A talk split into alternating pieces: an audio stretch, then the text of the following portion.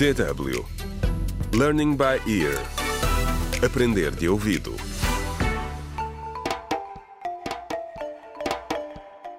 Contra o crime. Olá, bem-vindos ao 23º episódio do audiolivro Contra o Crime. Sair da Sombra, escrito por Ursil Nhoe. No episódio anterior, ouvimos a discussão entre Selma e Josina, que continuam à procura de Jaime e de respostas.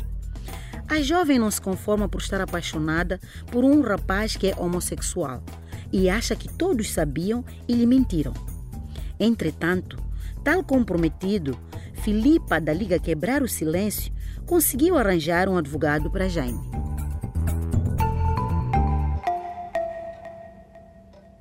Jaime teve um pouco de dificuldade em encontrar o escritório de Luiz Lourenço. Quando chegou, estava cansado e todo suado, mas sentiu-se muito melhor pouco tempo depois, sentado em frente ao advogado numa cadeira confortável e a beber um copo de água. Jaime já estava a viver no albergue na Liga há uma semana e foi Filipa quem organizou este primeiro encontro entre ele e o advogado. Jaime quer que seja feita justiça no caso do ataque que ele e o namorado sofreram. E estão reunidos para discutir as opções. Penso que foi uma decisão acertada apresentar queixa contra o seu colega de equipa André Tiambo.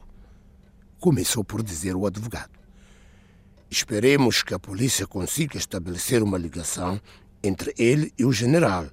Isso iria facilitar-nos muito as coisas, disse ele, consultando um ficheiro.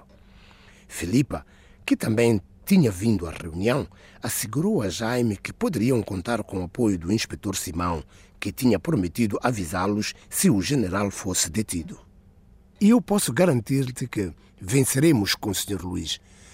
Há seis anos que ele representa com sucesso a Liga Quebrar o Silêncio. Estás em muito boas mãos. O advogado sugeriu que começassem a discutir as alegações para o processo em tribunal. Vamos conseguir uma indemnização pelo ataque, prometeu ele, antes de enumerar as várias acusações que o general e os seus associados teriam de responder e que incluíam conspiração criminosa, agressão, violação da integridade física e dignidade humana de Jaime e o assassinato do Fábio. Filipa explicou por que era importante adotar esta abordagem.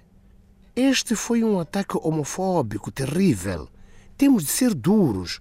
Os juízes tentam sempre minimizar a gravidade do crime quando a vítima pertence à comunidade homossexual, disse ela amargamente. Neste caso, porém, o advogado estava muito otimista quanto às hipóteses de obter uma indemnização e de ser feita justiça. Afinal, para além dos relatórios médicos que podiam ser utilizados como prova, os agressores tinham deixado vestígios no apartamento de Fábio contra o crime.